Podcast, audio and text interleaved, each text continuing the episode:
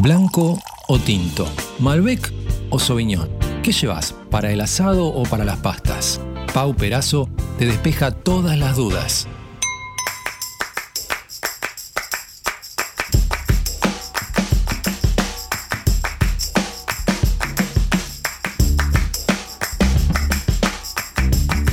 Para despejar todas las dudas, Pau Perazo, buenos días, ¿cómo le va? Bienvenida.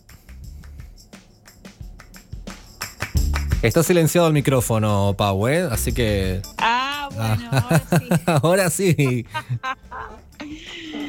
Qué bárbaro. Claro, mira qué rápido te diste cuenta, bien. Eh, sí, sí, ya acostumbrado, ¿viste? Con, con tema pandemia, distancias de los compañeros que, que salen por, por estas vías, ya, ya me, me curé, ya estoy curado de espanto. Ya si me quería hacer la boluda no funcionaba.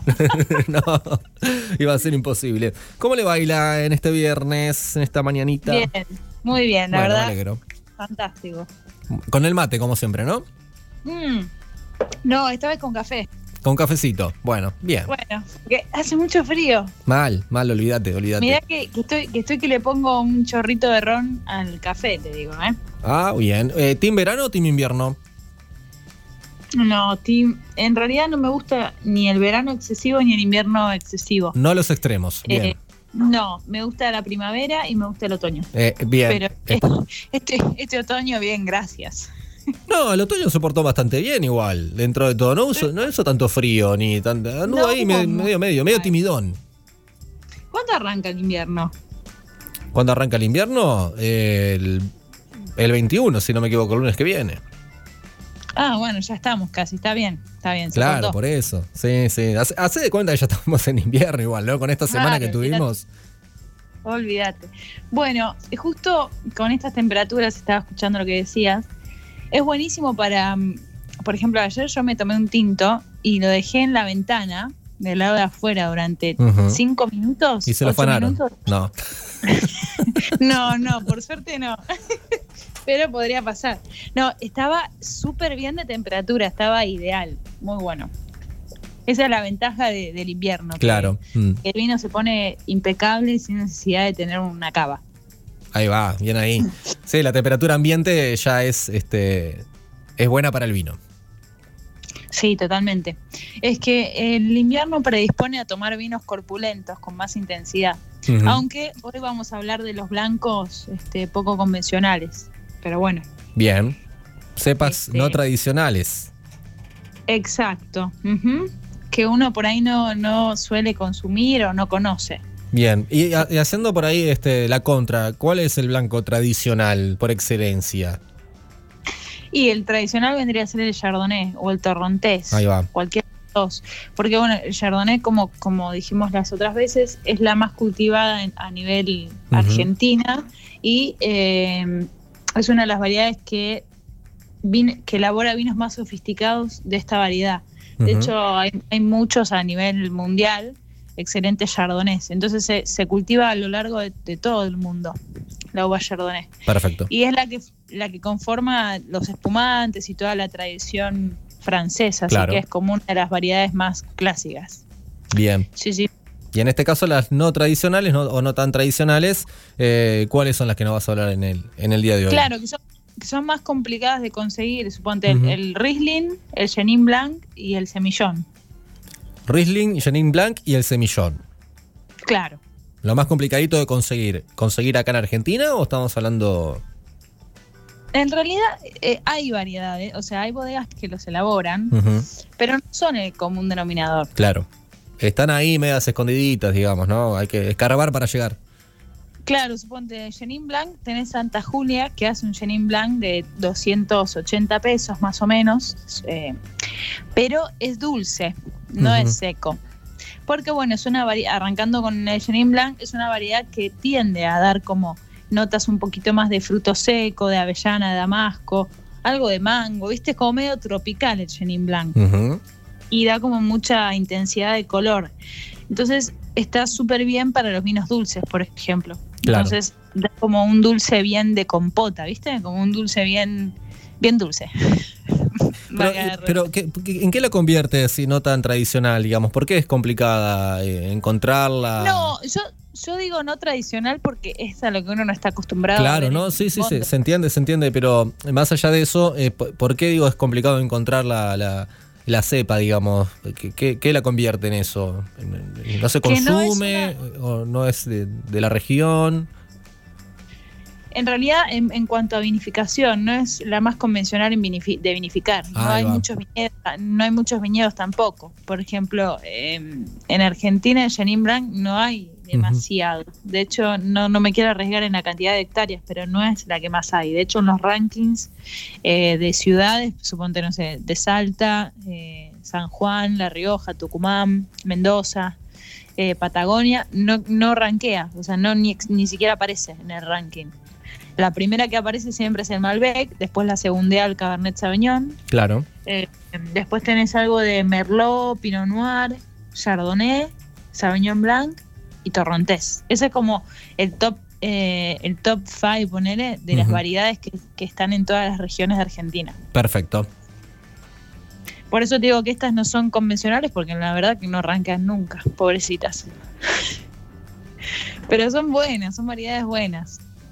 Bueno, pero después- este mm, para eso están también los, los rankings. eh. También me imagino que hay una cuestión de consumo ahí en el medio, ¿no? Obvio, sí, todo tiene que ver con, con el consumo. Este, las que más, las que ranquean alto, que están eh, como a nivel de vinificación en toda la Argentina, son las que más se consumen y las que más se exportan también. Claro. Sobre, todo sobre todo Malbec y, eh, y Chardonnay. Si tenés que elegir una de las tres que me nombraste, entre el eh, Chenin Blanc, Semillón y el Riesling, eh, ¿cuál está para vos mejor? Mira, el, el Riesling, eh, el Riesling es bastante particular. A mí es una variedad que me gusta mucho. Por ejemplo, Doña Paula tiene un Riesling que vale este, aproximadamente 850 pesos, em, que está muy bueno. También Humberto Canale tiene otro Riesling que está excelente en el mismo rango de precio. Es una variedad más compleja de, de vinificar y como es una cepa, eh, bueno, arrancamos con esta, es una cepa de origen este alemán. Entonces, si vos te fijas en Alemania, tiene como diferentes rankings que hacen que, la, digamos, el emblema de esta variedad es que es una de las variedades más este, filosas en cuanto a la acidez. Tiene altos contenidos de acidez. Entonces, esto lo, esto lo hace, la hace súper particular. Si, si tuviéramos que hablar de las variedades, viste que la gente dice, no, pero es muy seco, o no quiero un vino dulce, o no sé, viste que, que empiezan a hablar de, de que el blanco es- seco. Ujú. Eh, bueno, tenés diferentes variedades. Hay algunas que son mucho más secas, pero cuando uno habla de que es seco, un vino blanco, habla del contenido de acidez. Claro. En general va por ahí.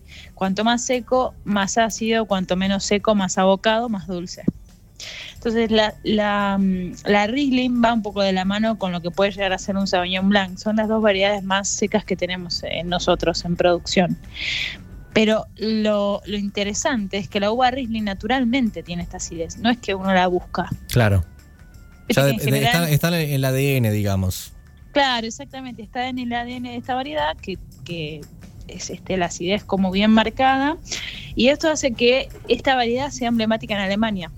Depende del grado de acidez, es mejor o peor el vino. O sea, está como catalogado. eh, Es como ranking de acidez. Claro. Es una locura, pero hay eh, unos, unos vinos súper, Riesling alemanes bien ácidos que están como súper bien vistos. Vos decís, wow, es como una manzana verde la acidez. Pero bueno, Me gusta lo que estás diciendo. eh, está bien visto, es así. Claro, claro, pero eh, va en gusto de cada uno también, ¿no? Eh, a mí, por Obvio. ejemplo, la acidez, me, me- soy una persona que me gusta la acidez. Me gusta la manzana verde, por ejemplo, ahora que la nombraste. Que creo que si pruebo un vinito de esto me va a gustar. Claro, sí, tiene esa acidez bien marcadita de, de- parecida a la manzana, por ejemplo. Sí. Eh, bueno, y el Riesling, como nosotros tenemos eh, acá en Argentina el Malbec, Ajá. el Riesling es lo mismo para Alemania, como la cepa emblemática de, de. Alemania. Y también hacen muy buenos vinos para envejecer, los Riesling también, en, en Alemania.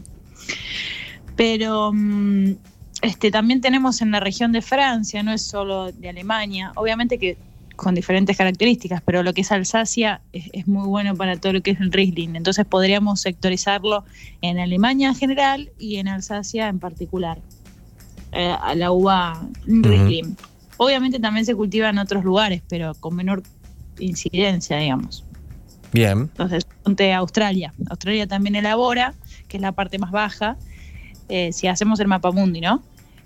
Sí. Este, que Australia tiene muy buenos Syrah también como para hacer una de si alguien quiere comprar no algún vino de australiano sería bueno que yo compraría un Syrah la verdad que se, no se escribe Syrah sino que se escribe Sirás con Sirás. Z ahí va sí pero bueno eh, ese así es la uva Riesling como emblemática de, de lo que es este Alemania y en cuanto al maridaje teniendo en cuenta esta cosa de de la acidez de, de la acidez Ajá.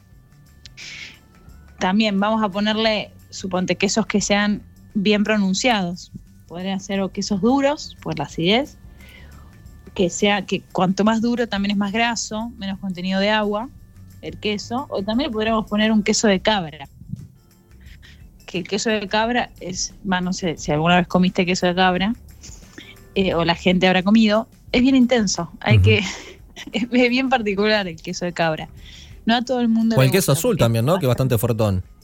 O el queso azul, que también es bastante fuertón. Ahí tenés en el queso azul eh, lo, los honguitos que forman uh -huh. el, el, modo del queso, que son en general como de un aspecto más metálico en la boca. Entonces no estaría bien con los taninos de un vino tinto, pero sí con la acidez de un vino blanco. Claro.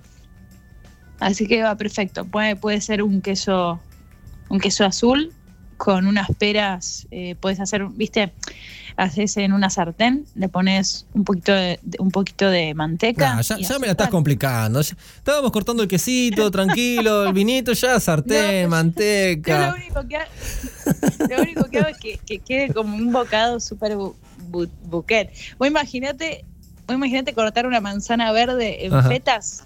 Sí. Y la, y la salteás, tipo chuki chuki, vuelta y vuelta, con eh, con manteca y con azúcar. Y después esa lámina de manzana uh -huh. la envolves en un pedacito de Roquefort. Haces un oh. pincho y le metes un Riesling. Sí, está bueno. Aparte eh, se lo haces en dos segundos a eso. Pero sí, además la manzana es un toque. Son tres minutos. ¿Cuánto te puede llevar? Nada, sí, es verdad. Te demoras más en ir a comprarla que en hacerla después.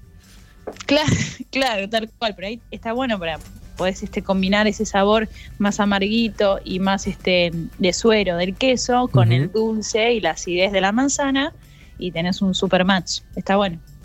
De eso se trata igual también los maridajes, está bueno jugar sí, con cual. estas cosas. Pero um, después, como, maris eh, como maridajes más tradicionales, los mariscos van súper bien también.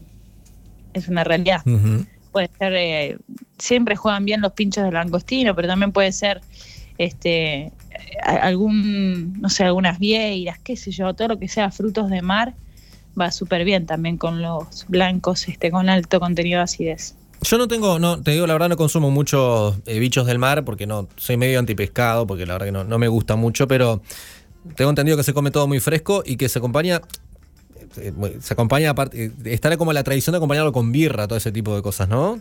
Claro, también. Bueno, que en, en Alemania también claro. va por ahí. Que de hecho, viste, es re loco, pero yo no fui ¿eh? a Alemania, pero una, eh, un ex fue a Alemania y contaba que pedía birra y te traían la birra caliente. Uh, Y no. no, te puedo no, porque se toma así, boludo. Sí, allá, pero. A mí, Pero- a mí me trae una birra caliente y es como tomar eh, pichí. ¿Qué crees que te diga? Es un asco. No, es una es igual que la Coca-Cola caliente, son cosas Mm. que no se pueden tomar. Es la costumbre, Pero- ¿no? De cada uno también, te das cuenta, porque allá están acostumbrados a tomar, la, la- si- por lo que contás vos, la birra eh, natural, como viene, si viene Claro, caliente, toma natural. caliente. Sí. Y seguro, si para Pero los alemanes es como tomar té, tomar birra, ya digo, no. Claro, es como tomar agua, tal cual. Pero digo, eh, de- era así, viste, como a temperatura normal. Y se tomaba así la birra. Y vos decís, bueno, yo, a, mí, a mí tampoco se me ocurre tomar una cerveza tibia, o sea, o cal- o sí, tibia, temperatura ambiente, me parece también este un brebaje diferente. Pero bueno, son también parte de la cultura. O uno de estos vinos. una- un También me imagino alemán. que me imagino que el tipo de cerveza alemana eh, debe ser no debe ser debe ser diferente a la que estamos acostumbrados acá también, ¿no? Sí, yo supongo que sí. Y también, viste que toman bastante las birras que tienen como compuesto de trigo. Entonces, al tener trigo, por ahí es, es una, una, cerveza un poco más corpulenta y mm, menos. Sí, más pesada. Más pesada, claro. Pero bueno, también va con eso, que, que el Riesling es este en, el, en Alemania es súper ácido y está súper bien que sea así. Y por ahí nosotros ni lo pasamos. Pero eh, no solo hay que quedarse con el tema de las acidez, porque también son variedades que son muy aromáticas en cuanto a, los descriptores. Tienen como muchas flores, mucha miel. Hay como una cosa de, bastante interesante en nariz de estas variedades. No, es solo la acidez. Pero bueno, este, este, es como todo. Y lógicamente depende también del, del cultivo. Si es antes va a ser más verde, o sea, más ácida, y si es después va a ser más madura. Claro. También influye. Perfecto. Vos sabés, este, Pau, que tengo los otros días repercusiones de esta columna, ¿no? Que me han llegado. Una, oyente, una oyente me dijo, ¿te acordás que te pregunté el viernes pasado si el vino era eh, el tema de la copa o tomarlo en vaso? dijiste, no, que la gente lo tome en lo que tenga, está perfecto. Que estuvimos de acuerdo, bueno un oyente me dijo, vos sabés que escuché el programa del vino y ella se equivocó, porque cuando yo una vez fui a una cata de vinos que me invitaron, me dijeron que sí o sí hay que tomarlo en copa porque la mano le da la temperatura al vino en la copa. Está bien igual. Yo le dije, mira, yo le dije, mira, eso es puro circo. Le digo, a mí Pablo me dijo que eso era puro circo de, la lid del vino. Así que si tenés un, vaso descartable, tomalo en vaso descartable. Pero tenés que tomar vino, le dije yo. Está bien. La realidad es que, mira, hay no por nada Riedel hizo como un estudio súper grande con respecto a, las copas y ha determinado que hay una copa para cada vino. Bueno, sacando eso, es cierto que si vos tomás un vino en un vaso y un vino en una copa, la percepción tuya va a ser diferente con respecto al vino. Es real, no pasa nada, es cierto. También es como que sí, eh, todo depende del contexto. Si vos tenés, no sé, bueno, todo depende de la situación. Si es una, es una cena, por ejemplo, con una persona que no querés ni siquiera intercambiar dos palabras y estás pasando como el culo, el vino que te sirvan te va a parecer una cagada. Claro. En, cambio, si vos estás pasándola súper bien, eh, y no importa el contexto, si estás en una playa, con calorcito y te dan un vino en vaso, no importa si, si está en vaso, pero vos la estás pasando súper. Claro, sí, obviamente. Eso tiene que ver el estado anímico y la situación. Obvio que influye. Todo el contexto, todo el contexto. Claro, el, contexto influye muchísimo. Ahora, si vas a una cata, obviamente que te van a decir que tenés que tomarlo en copa y de hecho las catas se hacen con copa y se aprecian copa. Pero cambia la percepción según el envase o eh, el, sí, el envase en el cual lo tomes. Por eso hay tanta eh, polémica con el vino en lata, con el vino onda pet nat. Ah, ¿qué pasó? El, el, vino en lata salió al final, ¿no? Está, existe.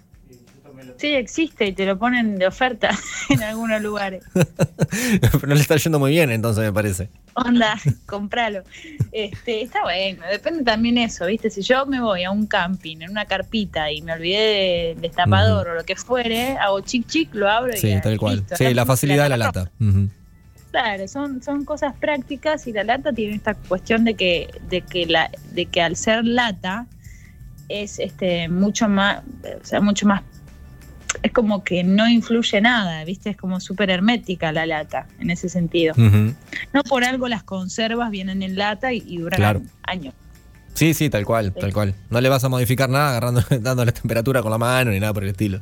No, no, nada. O sea, de hecho, la, la, lata es súper este, hermética y es funcional. Pero bueno, son esas cosas, ¿viste? Que, que influyen mucho.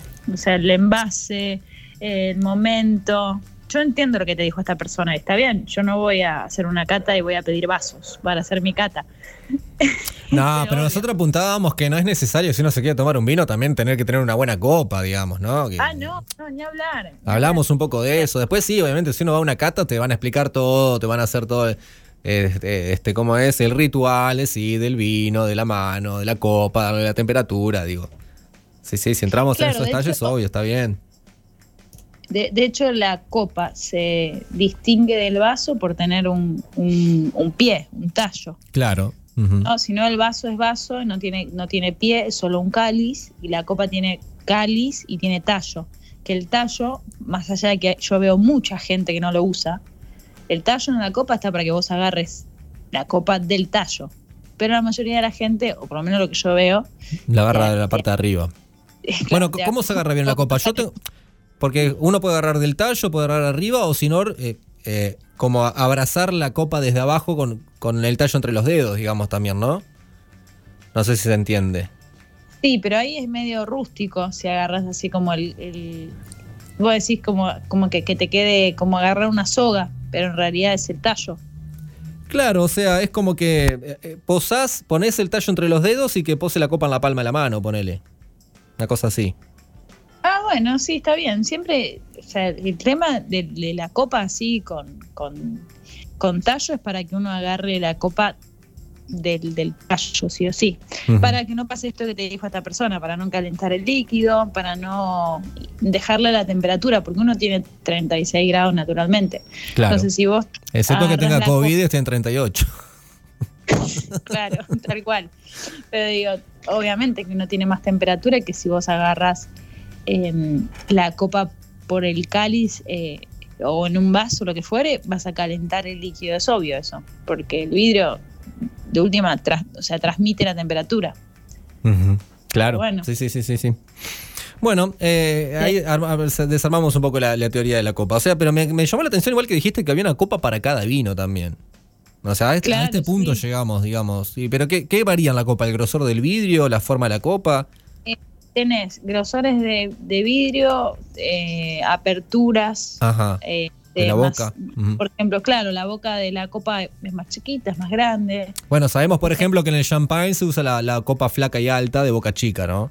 Claro, que se llama la, la copa flauta. La copa flauta tenés una nueva, o sea, una que se, que, que se llama, no sé, no- ahora no me acuerdo muy bien, creo que es copa, copa champaña o la copa vintage.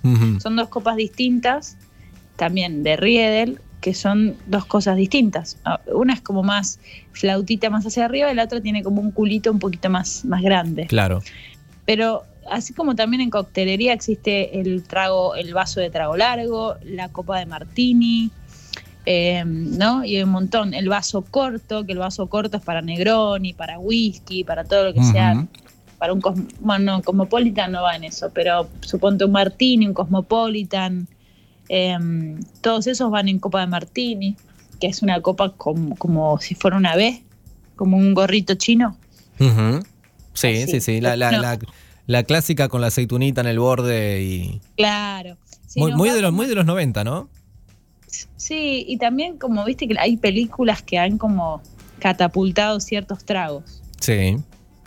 Que, que siempre, no sé, James Bond también tomaba siempre un trago, ahora no me acuerdo cuál, pero digo, es como que siempre veías a los personajes tomando esos, esos tragos en las películas. Sí, igual también, en la, que, en la última serie que vi que toman mucho estos tragos en, en esa copita que dijiste B tipo en B es en eh, Mad Men, no sé si la viste.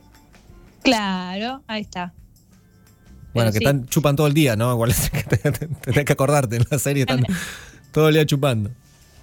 Pero es lo mismo que, bueno, yo vi la serie completa de, de Luis Miguel y, y me quedó el También. vaso de- el vaso corto con whisky me quedó grabadísimo en la cabeza. Sí, Porque sí, toman tal todo el cual. tiempo whisky. Sí, sí, sí. Pero, pero son como, viste, lógicamente que, que cada bebida tiene su, su copa y, y si vas a un lugar específico es buenísimo que te lo sirvan así y lo aprecias de otra manera. Y ese es el valor agregado de ir a tomar un trago o ir a tomar un vino a tal lugar. Tal O cual. sea, sabes que el valor agregado va, va a venir de la mano de que te sirven todo perfecto como quizá en tu casa no lo servís. Sí, sí, sí, tal cual, tal cual. Todo el ritual, Eh, como decimos, ¿no? El ritual que, que, que conlleva cada cosita. Claro, ritual o la, o la experiencia. La experiencia, o. Sí, como, como tiene que ser, digamos. Claro, tal cual. Bueno, ¿y alguna recom- Una- Pau, recomendación? Pa-. Sí, disculpa que te corté. Que una cosa no quita la otra, está bien. No, Las claro. cosas están- Está perfecto. Eh, ¿Recomendación hoy de las 3B tenés? Bueno, bonito y barato, de lo que estábamos hablando, de estas eh, cepas no, t- no tan tradicionales. Bueno, el, el, semillón, que es el que faltó, lo hablamos la, la clase que viene, la clase que viene. No, hablalo ahora, hablalo ahora, si querés hay tiempo, no te preocupes, ¿eh? Me mata, me mata que dice la, clase. La Sí, sí, sí. Ya estoy seteadísima con el tema de las clases. Bueno, eh, la cepa semillón, eh, al igual que, que la Chenin Blanc, las dos son de Francia. O sea, el, el Chenin Blanc es del Val de Loire, se dice así, pero se escribe Valle de Loira. Ajá. Que, ¿Viste qué lindo que, que, queda dicho así, el sí. Val de Loire? Bueno. Es muy el lindo el francés, es, es un idioma muy lindo. Es muy lindo. Lástima que es tan complicado. Este, y después el, las millones de la parte de Burdeos. Uh -huh. eh, son bastante similares las dos. El, el, semillón es una. A mí hay uno que me gusta mucho, que es el de Mendel. También hablamos de justamente estas tres que te pasé: el Doña Paula, el um, Humberto Canale y eh, el Mendel Semillón. Los tres van desde los 600, creo que están más, creo que pongámosle entre 700 y, 800 y 900. Bien. Eh, voy a aprovechar, lo tengo acá, lo busco, así te lo digo exactamente. Eh, pero bueno, la semillón también tiene mucho, mucho de fruto de carozo. Cuando uno habla de fruto de carozo, Uh -huh. eh, está hablando de durazno, Claro. damasco, pelón y todo ese tipo de cosas. Este, y es una variedad muy linda que es difícil también de, de conseguirla. Mira, acá tenemos, por ejemplo, el Mendel Semillón está a 1100, apa. Bueno. Pero bueno, Mendel Semillón es excelente, muy bueno para tener en cuenta. Después tenemos el Doña Paula que les dije. Bueno, igual estamos hablando de un vino que, que está acorde al precio, igual, ¿no? Por lo que dijiste. Sí, obvio. A mí ese vino en particular me, me- me encanta. Sé que no es muy fácil de, conseguir, pero bueno, está perfecto. Después tenemos el Doña Paula, que te comentaba, está bien, está en el precio que les indiqué, 6.85. Este, y es excelente. Y el otro, que también les dije, que es el de Humberto Canale, que está en la Patagonia. En la Patagonia tenemos un clima un poquito más, más complejo de, frío y de viento, con lo cual la variedad Riesling se da súper bien. Para que tengan la idea. Este, que también, ese está, también, está bien.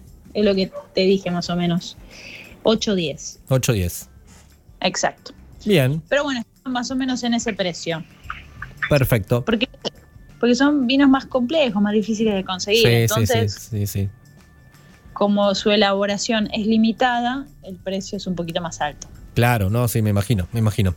Bueno, Pau, eh, gracias como siempre por, por tu tiempo, por contarnos, enseñarnos. eh, porque es como una clase esto también, sí, cómo no. Espero mientras nos tomes examen después, este, está todo bien. No, no, pero bueno, a mí me sale decir este la clase porque ya, ya con las capacitaciones que doy, con los cursos y las cosas, son como clases, pero bueno, eh, la columna, la columna. Es que se trata de eso, de, de- estás enseñando tu conocimiento, tal cual.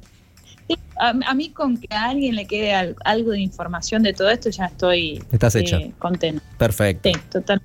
Para eso estamos. Sí, sí. Pau, buen fin de, hablamos el viernes que viene. Eh, ¿Sos futbolera vos? Em, sí, ¿Sí? ¿Por qué? Hoy juega la Argentina, por ahí capaz que este, te sos de tomarte un minito mientras miras el partido, una picadita. Ah, no, sí, eso sí, obvio. Eh, Ahí igual va. no miro, no miro mucho fútbol. Antes, cuando era más pendeja, miraba mucho más fútbol. Mira, acabo de encontrar un semillón de la poderosa que no sabía que tenían, que es también bodega fin del mundo. Eh, tiene la poderosa que es un vino que está 300, a ver, Ah, ¿verdad? re bien. 300, 380. Ahí tenés un semillón eh, que juega en la liga de BBB. De BBB, perfecto. Y capaz que está más fácil de conseguir, ¿no? Por el precio, digo. Sí, tal cual, debe ser más fácil de conseguir. Bueno, Hay que ver, hay que ver si, si se encuentra. Viste que a veces eh, los chinos son como medios particulares, solo compran lo que se vende. sí. No, Mm. que bueno, por No, ahí pero hay chinos, hay chinos que hay mucha variedad de vinos, ¿eh? Yo tengo uno cerca que hay bastante variedad de marcas y, y vinos en particular. Hay un montón. Es depende. Sí, hay que. Tal cual. Pero, mm, pero bueno, sí, el, el tema de la picadita y del vino va siempre bien, juega bien si mirás fútbol, si no mirás fútbol, si estás con, ami- con algún amigo o Obvio. algo, ¿viste? siempre juega bien el vino con la picada. Es como, es como el plan B de- del asado. Tal cual, tal cual. Pau, te deseo buen fin de semana. Hablamos el próximo viernes. Este, y como siempre, sigan a Pau en todas sus redes, ¿no? Para informarse y para también comprar algún vinito. Y está buenísimo eh, el, el tema del debate, ¿no? Que, que puedan, que, se- que puedan sentirse como este súper eh, libres de poder opinar lo Obvio. que quieran. Ujú. Me voy yo a esta altura del partido no me ofendo por nada. Eh, por ahí antes sí, pero bueno, uno cuando se, se hace más grande se ofende menos. Tal cual. Así que bueno, Va tomando experiencia, como el vino. Uno se va poniendo mejor con el tiempo. Odio, ni hablar. De hablar. Un abrazo, Pau, cuídate. Bueno, un besito. Chau, chau.